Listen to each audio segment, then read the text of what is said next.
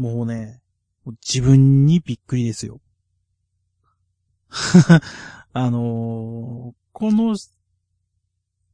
収録というか今の聞いてる、もらっているものっていうのは3回目の撮り直しなんですよね。1回目は、えー、録音したつもりが、えー、ボタンを押してなかった。2回目がつい先起きたことなんですが、えー、撮り終えた後、昨日、まあ、今日の日付がいつかっていうのはまた色々あるんですけど、撮った昨日の、昨日に撮ったんですけど、何言ってるかわかんなくなってきたな。えっ、ー、と、昨日に撮ったんですけど、今日編集しようかなと思って聞いてみると、やけに音質が悪いと。なんだろうなと思ったらね、マイクが USB から抜けててですね、本体のあの、マイクから録音してたっていうクソみたいな感じになってたんで、結局これ撮り直しじゃんみたいな感じでね、若干やる気も下がりきってる ところではあるのですが、えー、前回、えー、次は E3 じゃないや。なんで E3 が出てきた。まあ、E3 も近いけど、エボまでやることないかなみたいな感じ言ってて、本当に来月エボじゃんみたいな感じになってきて、かといって、今まで何もなかったかって言われたら、いろいろ稼働したりとか、新しい情報出たりとかしてたんで、そのあたりまとめといた方が後々楽かなというか、まあ、更新しないとなっていうのもあったわけで、まあそれを思い立ってですね、まあ更新し始めてるわけなんですけど、まあ3回目の取り直しとなるとね、もう言うことが、なんか思いつかないというか、もう一回喋ったことについては、もう喋ったしなみたいなのが自分の中で消化してて、もう一回言うのも変な感じするんですよね。かといってでも同じ内容喋んないと間が持たないんで話すわけですけど、えー、まあ、とりあえず、えー、ニトロプラスブラスターズニトブラがですね、えー、5月の頭ぐらいだったような気がするけど、いつかは忘れた。えー、4月の終わりだったような気もする。けど、えー、そのあたりに先行稼働してたんで、まあ、そのあたりどんなゲームですかねみたいな話をしつつですね、まあ、こっから先エボも近いということもあったりとか、まあ、6月なんですけど、現状。えー、まあ、全国大会とか開かれるゲームというか、まあ、イベントごとっていうのも多かったりするんで、そのあたりの話もまあできたらいいなという感じで、えー、今回は収録を始めます。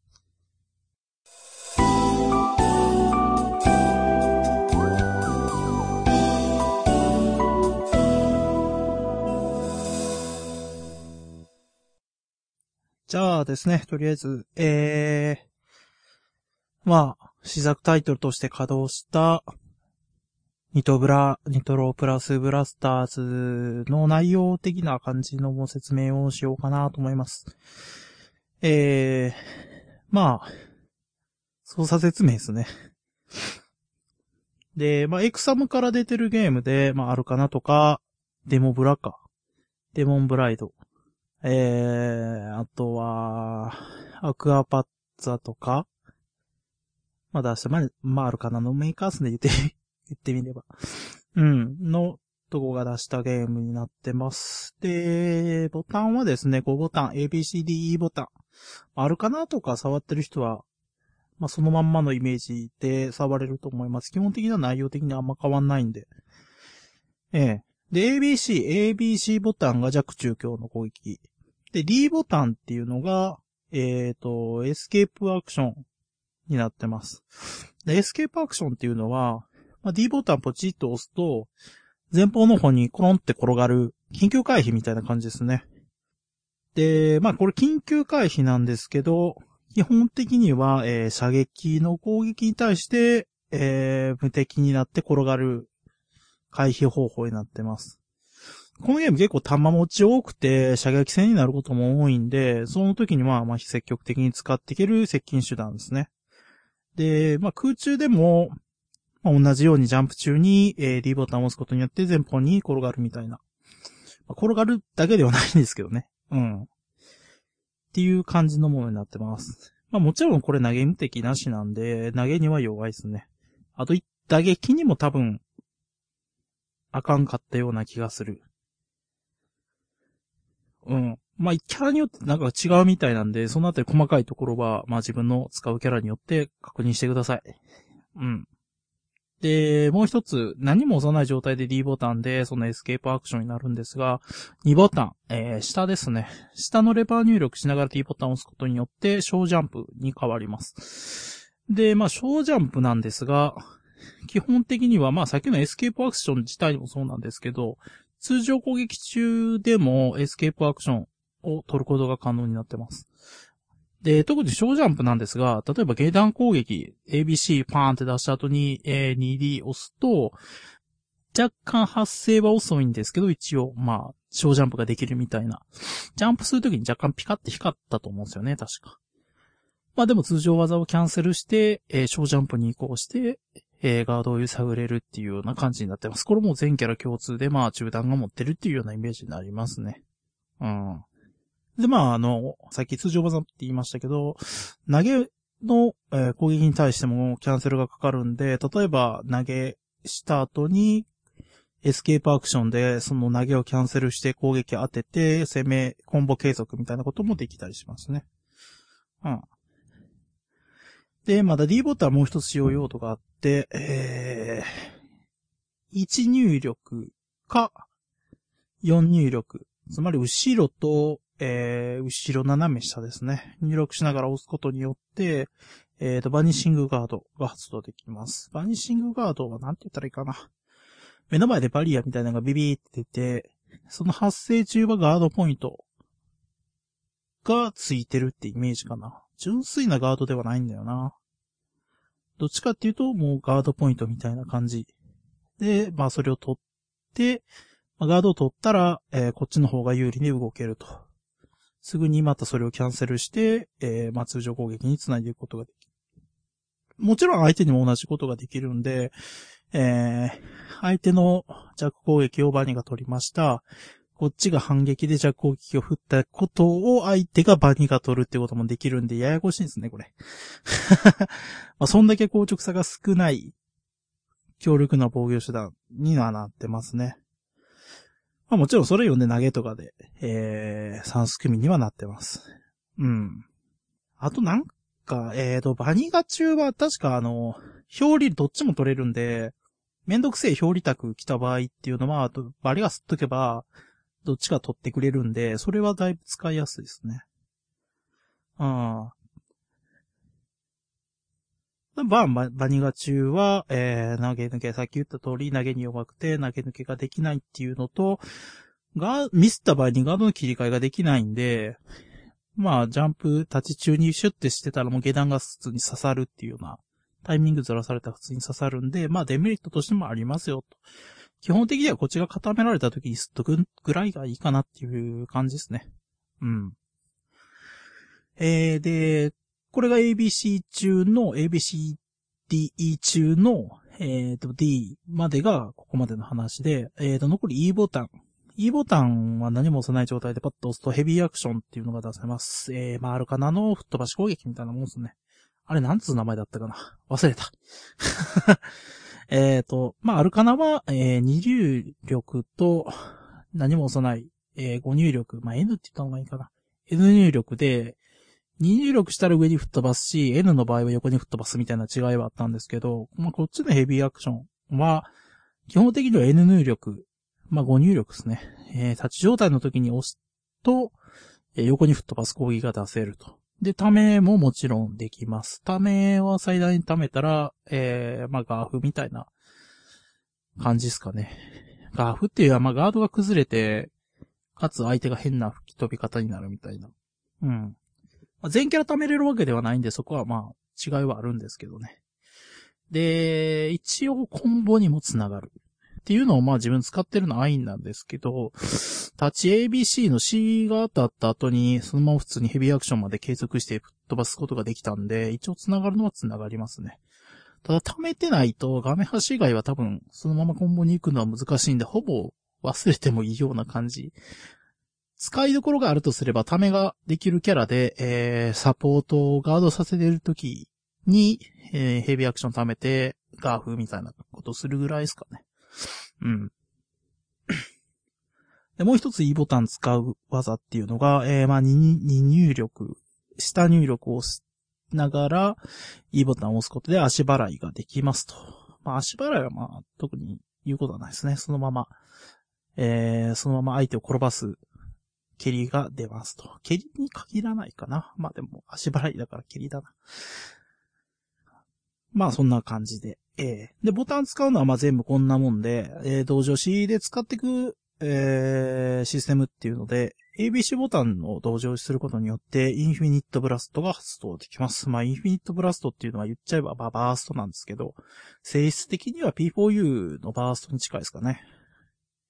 うん。っていうのも、えー、攻めてる時にもバーストができて、食らってダメージを食らってる回避の時にもバーストができるんで、例えば、初めに説明する何も食らってない状況、かつ、えー、自分が攻めてる時に使えるインフィニットブラスト。まあ、言ってしまえばワンマーバーストみたいな感じなんですよね。えー、P4U の。えー、例えば、えー、まあ、何もしない状態で発動するのと、まあ、こっちが何かコンボしてるときに、えー、途中で発動して、それをキャンセルして、攻め継続みたいなことができたりするわけですが、えー、まあ、発動した後に、利点としては、ゲージ回収が確定でされます。えー、さっきのクライバーストとは違って、まあ、その何もない状態でパース発動すると多分2ゲージぐらい回収する。で、まあ、食らってる時にバーストで、えー、回避するっていう形になると多分1ゲージちょいかな？は確定でゲージが回収されると。まあ、徐々に回復していく形になるんですけどね。うん。で、まあ、コンボ中に使って相手にそのバーストの、えー、ボーンっていう衝撃波みたいなのが当たると、相手の動きが若干止ま、止まるというか、まあ、動きが遅くなって、かつ、えっ、と、補正値が、確か下がるんだったかな。まあ、格闘ゲームは基本的にコンボとかしていくと、ある一定の補正値っていうのが溜まってくると、それ以上コンボが繋がらないように受け身の可能時間じゃないな。そうか、受け身の可能時間がどんどん早くなってって、コンボが繋がらないようになっていくんですが、それが若干軽減されるっていう利点もあります。と、えー、さっき説明したかな？多分説明したと思うんですけど、エスケープアクション。基本的には通常攻撃と投げ攻撃だけでしか、えー、キャンセルしてっていうことはできなかったんですけど、インフィニットブラスト中は必殺技とかっていうのも途中でキャンセルすることができるんで、えー、このインフィニットブラストが続いている間中っていうのは、まあコンボももうちょっとめんどくさいコンボができるようになると、ダメージアップにもつながりますよっていうことですね。で、これがね、めんどくさいことに1ラウンドに1回の使用制限なんですよね。普通だったら1回使ったらある程度ゲージが溜まる。そのバーストゲージが溜まるまでは 2, 2回目は使えないっていう状態なんですけど、確定で1回ずつ絶対使えるっていう怪しい仕様になってるんで、まあ、このゲームの危うさが分かってもらえると思うんですけど。まあ、あの、一回しか絶対使えないっていう制限もあるんですけどね。ただ普通にやってても、まあ、ギルティとか P4U とかっていうのも、バースト絶対一試合に一回しか使えないんで、確実に一回使えるっていうのはおかしなくらいの仕様なんですけどね。まあ、そんなのができますよと。で、さすがにそれやべえだろということもあって、まあ、次のシステムもあるんですが、えー、バリアブルラッシュ。えっ、ー、と、C ボタンと E ボタンを同時押しし、すると、初動の攻撃が当たって、そこから各種ボタンを押すことによって、勝手に乱舞というかコンボみたいなのが出てくるっていう技なんですが、これ2ゲージ消費。えっ、ー、と、C ボタンで発動して、もうこれ完全無敵なんですよ。えっ、ー、と、発動から攻撃、自分の攻撃が発生するまではもう完全無敵。まあ、そこでもだいぶ強いんですけど、そこから当たった指導技が当たった後に、えっ、ー、と、ABC ボタンのどれかを連打していく。まあ、ルートがいろいろあるんですけど、えー、とか ACB とか確かいろいろあったんですけど、まあ、それで、えー、コンボが勝手に繋がるよっていう。で、これの強みは、まあ、無敵っていうのもありますし、さっき言ったインフィニットブラスト、まあ、バーストっすね。バーストによる回避ができないっていう状態になってるんで、まあ、これで、まあ、バーストゲージ、毎回試合ごとに残ってても、まあ、回避できなくて殺し切ることができると。まあ、裏を返せば、このゲーム、バースト基本的には割り切って攻めの時にしか使わないっていう風にしたらもっとやばいゲームになるんですけどね。基本的にあの、暗いバーストあんませずに、殺した方が勝ちみたいなクソの投げ合いみたいなゲームなんで、基本的にガードで確実に殺しきられる状況以外っていうのもあんまりバースト使うことがなくて、むしろ攻めてる時に、えー、まあ、ワンモアバーストみたいな使い方やっていく方が多いんで、逆にこれ、このバリアブルラッシュがあるせいで余計にそれが加速されてしまったっていう感じはするんですけど。まあまあまあ、そんな感じで、えー、バースト対策もできますよと。自分で馬体をせずに、そもそもバーストが発動できないようなコンボが組めるっていう感じですね。うん。で、えー、他には、ボタン同乗して使うのは、そうね。キャラクター、サポートキャラクター呼べる、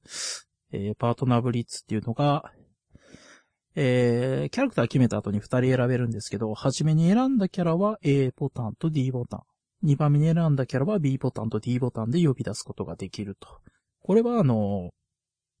自分の体力ゲージの下に各サポートキャラのアイコンがあって、その周りのゲージっていうのが全部溜まりきることによって呼ぶことができます。この呼ぶスピードっていうのは、各サポートキャラの性能によって長かったり短かったりとかするんで、まあ、いろいろあるんですが、基本的にはどんな行動でもキャンセルして出せるんで、え、KOF2000 のストライカーみたいな感じですかね。使い方もほぼ変わんないっす。まあ、ああいうやばさがあるよねっていう。だからまあ、バースが重要になってきたりはするんですけども、ややこしいな、もうこれ 考えていくと。まあまあ、そんな感じのまあ、はちゃめちゃなゲームになってますよと。で、えー、最後が、えー、236-236BC で、えー、全キャラ共通で3ゲージ技を持ってますよと。まあ、これは当たったら専用演出に移行して、結構なダメージを固定で叩き出す技になってます。まあ、基本的には、うん、通常コンボからサポートを挟みつつ3ゲージを当てたら7割ぐらい減るよねっていうゲームなんで まあ、クソの投げ合いとは言うたんですけど、まあ、そんな感じのゲームになってるんで、かつ、まあ、ゲージ回収率もそこそこ良くて、まあ、サポートのたまりも、まあ、一試合に一回ずつ絶対呼べるぐらいにはなってるんで、まあ、どうすかね、死ななきゃお互い殺せる要素っていうのがむちゃくちゃあるっていう、危ういというか、うん、攻めが強いゲームになってます。はい。まあ、現状、まあ、キャラランクどうこうとかっていうのはあんまり言うつもりはないんですが、まあ、イグニスがだいぶ強くて、まあ、設置関係が普通に ちょっと異常な仕様を持ってて強かったりとか、永久とか持ってたりしたんですけど、それがアップデートで直されたんで、ちょっとそのあたりのランクがわかんないですけど、まあ、イグニス多分、順当になってんのかな。設置の仕様自体は変わってなかったはずだから。で、えまあ、あと、アインが、その次に続くぐらいかな。で、えー、残念なことにサヤは、まあ、んっていうもう全然ね、そのコンボ攻め攻めのシステムと噛み合わないようなキャラクターなんで、かわいそうと仕方ないんですけど、そのあたりをね、ちょっと、やっぱりシステムが強いのは強いんで、全員やろうと思えばやれるんですけど、そのあたりシステムと噛み合わないキャラクターっていうのをうまいこと調整してもらってなんとかしてもらわないとなっていうのがありますね。って言ってもね、先行稼働っていうのを手のいい、えー、言い訳にして調整してねえんじゃねえかっていうくらいのレベルになってるんで、もうそれならちゃんとしてくれよとは思うんですけど、言うてたらもうなんか PS4 と3で家庭用発売日が12月うんたらとか言ってましたけど、もう先に完成させてくれよと。しかも PS3、4で発売する家庭用がアーキーより先行してソニコが稼働する、えー、賛成するみたいなこと言ってたんで、じゃあそれまでソニコ来ねえのかよみたいなね。めちゃな感じになってますけど。まあ、一応これもエクサムカップのえー、まあ、エクサムの主催するね、公式大会のエクサムカップの種目の一つになってるんで、まあ、流行ればいいんじゃないですかね。僕はもう自分で一人でやってて、稼働初期にみんなやってたんで、わーってやって、わかんないなりにちょこちょこ負けてたりして、わかんねえなと思ってて、やったやること分かってきて、これ絶対殺しきれるやんみたいなことをやり始めたら、周り誰もやる気がなくなって乱入してくれねえみたいな。まあ確かに自分でも見ててもひどいですからね、わ、これで死ぬんやみたいなコンボとか多かったりするんで。まあそういうのもあったりするんで、まあ人を選ぶところもあるんですが、まあレスポンスが良かったりとか、グラフィック関連はまあそこそこいいような気はするので、えー、ニトロプラスファンもそうですし、まあ格闘ゲーム好きな人も一回触ってみるといいんじゃないですかね。やりたいように動かせれるのは動かせるんで、自由度が高いというか、やりたい放題できてしまうんで、それはそれで触ってても楽しいと思うんですよね。それが対人で試合して面白いかどうかっていうのは僕は知らないです。ストレス溜まる人は初狩りされてすげえストレス溜まると思うんで、難しいとこですが、僕の苦手なタイプのクソの投げ合いですね。ある程度、その、めんどくさいことをして勝てるなら、勝ったりとか戦うならいいんですけど、めんどくさいことをせずにすげえ減るんで、この、何ワンチャン？何みたいな感じがするんで、若干僕は苦手なんですけど、まあ新作稼働っていうこともあったんでね、触ってはいるんで、皆さんも触ってみてはどうですかっていうことですよ。と、まあ、えー、まあ、ニトブラの話はそれぐらいにしておいてですね。えー、あと何かあったかな。ちょうどこれ言ってる時ぐらいに、イグザードの新作、えー、リベレーター、ジョニー賛成、えー、プラス、えー、ジャックオーっていう女性キャラ。あの男の第三の側近とか言ってましたけどね。女の子のキャラが、まあ、参戦決定ということで新作発表もされたりとか、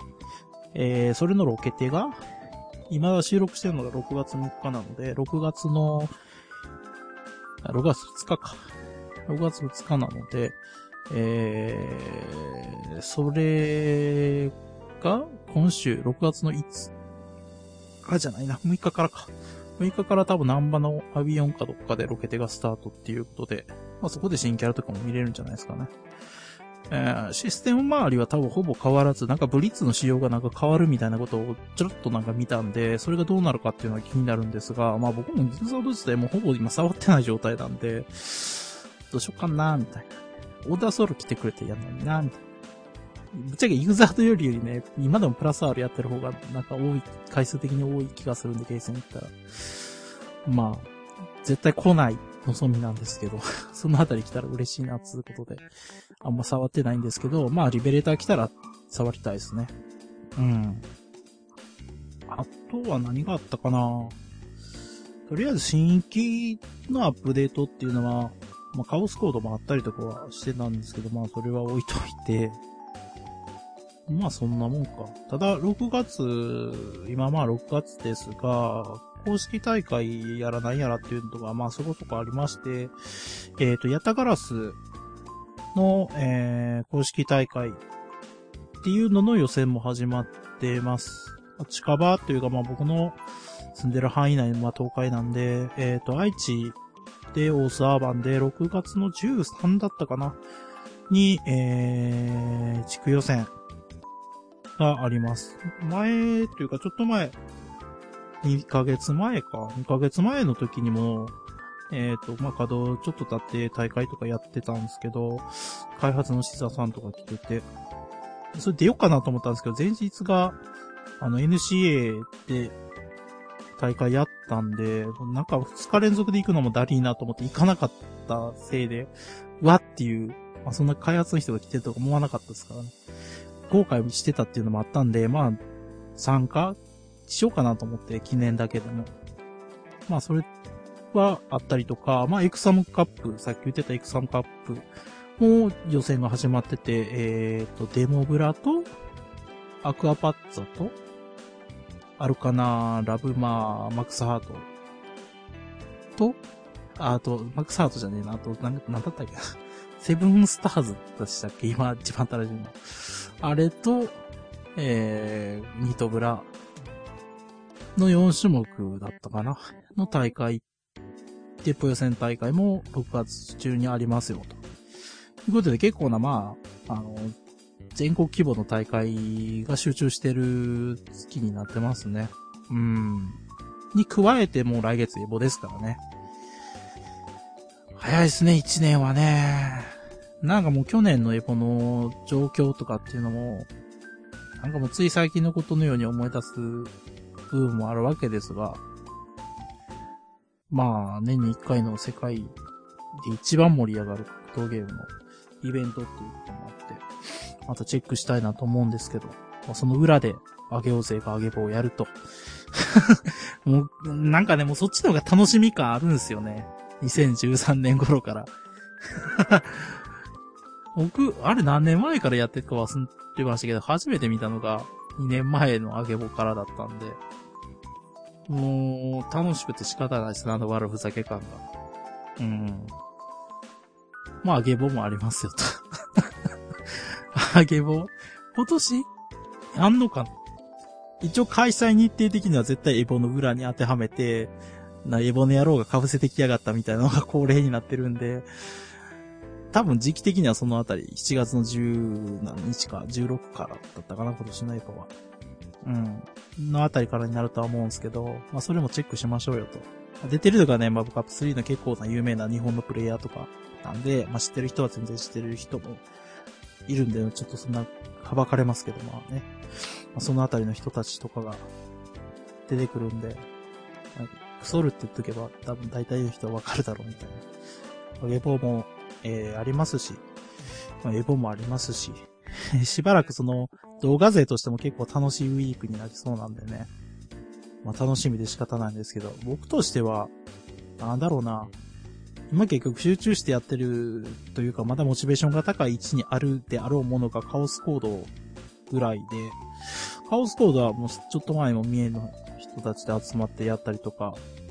まあ NCA は月1であるんで、なるべく行けるときは確実に行くみたいな状態で、まあその、上のプレイヤーと直でやり合う機会というかもうほとんど上のプレイヤーしか残ってないんで、同レベルの人がいなくて、結構厳しいみたいな、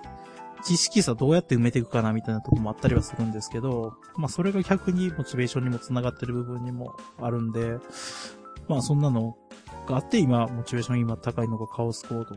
なんですけど、他どうかな？他はね、もうそもそも地元で人が集まって対戦できる環境がないんで、ヤタガラスぐらいなんですよね。ヤタガラスはもう結構コンスタントに、えっ、ー、と、空芸生によっては人がいるんで、そこで対戦してもらえるんで、全然いいかな、みたいな。だから、自分にとってのモチベーション高いのが、マイナータイトルっていうのは、まあ、いつも通りのことなんですけど、うん、部分もあって、まあでもそこそこ対戦もできてるんで楽しいですね。うん、言っても今、その新規稼働されたタイトルが多いんで、ばらけてるっちゃばらけてる部分もあったりして、なんか嬉しい悲鳴に近い感じなんですけどね。やるゲームいっぱいある。で、まあ何回言ったら、対戦できるしなみたいな。僕はその一つのゲームについて何がうまいとかっていうわけじゃないんですけど、全般的にやってるんで、対戦できるものが多いですよ、みたいな。むしろその対戦したいからこそいろんなゲームやってるみたいな部分もあったりするんで、まあ、そこに引っかかって対戦できる人が増えてるんで、まあ、ありがたいことだなと思うわけですが。まあ、そういう部分もあって、まあ、そこそこ格闘ゲームシーン的には、まあ、ね、落ちることなく平凡に進んできてるんで、まあ、あと、そうか、ギルティも言ってましたけど、あと、アンダーナイトインバースの新キャラの追加されたロケテも終わって、まあ、これ以上またキャラ増やすのかとかいろいろあったりとか。してますからね。アンダーナイトインバースもな、初期の時の、あの、いっぱいコンボできては楽しい即死ゲーじゃんみたいな部分が楽しかった部分もあって、そのエクセレイトに変わってからやれることが制限されてつまんねえなみたいな感じで思ってたんですけど、結構そこが初めの方のやってたことっていうのをなかったことに記憶を封印してプレイしたら結構楽しいんで、バランスが取れたというか、まあ、そこでプレイヤーが家庭用も出て増えて、いいゲームじゃんみたいな感じになってたんで、また純粋に新作ができるの大変ありがたいですね。その、まあ、せっかくできた IP なんで、それを潰すことなく、まあ、新キャラを追加して、ある程度の調整を加えてやってもらうっていうのは、まあ、そこそこ、うーん、バランス的にはまあ、暁どうすんのみたいな部分もあったりするんですけど、ある程度はまあ、やってやれんこともねえな、みたいな部分は、なってきてるんで、まあ、海外、その、特に海外の人気高くて、結構あの、向こうの大会とかでもアンダーナイトでやってたりとか、週末集まって対戦してるみたいな情報を見たりするんで、まあ、世界的に見ても、楽しんでもらってるタイトルになってきてますからね。まあ、今回もエボのサイドで上がったりとかしますし、サイドトーナメントもね。うん。まあそういうのもまた新規稼働が、えー、控えてるという状況の中で、まあ楽しい情報が今のところ尽きないんで、このまま、えー、楽しい意識の中、エボの中に入っていって、まあエボの中でまたサプライズでなんか情報があったりもするかもしれないんで、それを期待しつつ、またエボが終わった後に収録をしようと思います。まあ絶対ね、何が楽しかったみたいなのもあったりすると思うんだよね。今年のエボは、なんだったっけ？えーと、メインが、えー、ウルフォー、アルカプ3、スマブラ Wii U、イグザード、キラーインスティンクト、えー、モーコン X、P4U2、えー、スマブラ DX、鉄拳7がメイン。あとスマブラ2つか。Wii U いらんと思うんすけどね。もにょもにょってなったけど。デラックスだけでいいんじゃねえのかみたいな部分もありますけど。メインがこれで、えっ、ー、と、サイドが、えー、ブレイブルー CP エクセンド。えー、あと、イグザードじゃなくて、ギリティギアのイグゼのアクセント版のプラス R とアンダーナイトインバースのエクセレイトとメルブラアクトレスアゲインカレントコード。えっ、ー、と、電撃、えー、ファイティング。変な略し方になった。電撃文庫ファイティングクライマックス。えー、そしてアルカナハート3ラブマ、アクアパッツァ。で、ガンダムのエクバフルブ。に、セイバー、えー、スカルガールズ、KOF13。で、ブレイブルーンの、えー、CP エクステンドの3-4。フザードの3-4。えー、DOA5 ラストラウンド、カプ S2 と。サイドの方がね、僕的に好みのやつが多かったりするんで、逆にサイドの方が見る機会多いんじゃねえかな、みたいな。メインで見たいのは、ウルフォー、アルカプ、イグザードぐらいかな。B4U2 は別になっていう部分もあったりするんで。うん。ただ、まあ、行く人っていうのが、今回、えー、今まで行ってるかどうかわかんない人とかも行ってるんで、例えば、まあ、ギルティー P4U、バークゲーで有名なシュートさん、えー、あとは、あ、でも、見ていくと、ブルフォー勢多いですね。カプゲー勢というか。あー、あー、あー、あ冷血さんは、前、どっかの海外大会出てましたよね。エボは去年出てなかったと思うな。あとは、メインから落ちてサイドに行ってるけど、ブレイブルー勢とかっていうのは、今んとこ誰も出てねえのかな。ドラさん？ドラさんは一応行くの確定してんな。あと、蝶さんもそうか。KSB の今年の、えー、P4A2 優勝ですよね。うん、あとは大体まあ、今まで通り。去年 FAB さん行ってたんでしたっけ、そういや。この間あの、ギグザード優勝してましたけど。多分去年行ってないですよね。小川さんも去年行ってないはず。だからどっちかっていうと、アークゲー勢でガチの日本のうん、うんの人が、もう攻めに行くという感じになって、そのあたり楽しそうですよね。見るのが。まで安定のウルフォー性が多い感じか。今年結構日本人の方はやっぱりまあ行く人が多くて、そのあたりも注目ですね。そうですね。きょ、で、去年は賑やかしみたいな感じで、なぎさちゃんとかがいて、向こうでコスとかしてて、外人さんにわっキャーみたいな感じで反応されてましたけど、今年そういう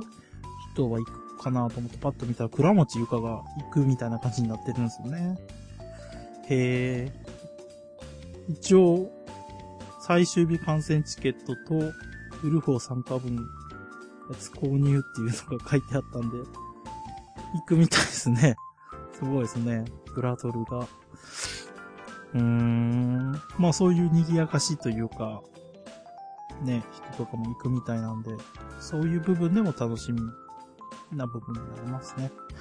うん。まあなんだかん言っても1年1回、かつ賞金がそこそこでかいっていうこともあって、エボはやっぱ注目されますね。うん。っていうこともあって、まあもう1ヶ月ぐらいですね。もう1ヶ月ぐらいで、英語っていう時期になるんで、まあそのあたりっていうのを皆さん注目しましょうねっていうことですね。と、あげぼも見たいですね。あげぼも見ましょう。ということで、えっ、ー、と、まあ次回更新多分、うーん、英語終わってからになると思うんですけど、まあ、情報的なものっていうのを格闘ゲーム、まあそれこそさっき言ったイグザート、えー、アンダーナイトユーバースとかもあったりするんで、まあそのあたりの情報も出てくると思うんでね、出てきたタイミングの中で話をしようと思います。なんか新作タートルとかあったら話しやすいんですけどね、なんかあのシステム的なこと軽く言っとけば時間が埋まるみたいな感じになるんで、すごい気楽でいいんですけど、多分そのあたりで稼働するようなタイトルはなさそうなんで、まあ、実際に多分、なんか大会とか出たらその時の話とかかな。うん、あると思います。はい。という感じで、また次回更新が多分7月になると思いますけど、よろしくお願いしますということで、お疲れ様でした。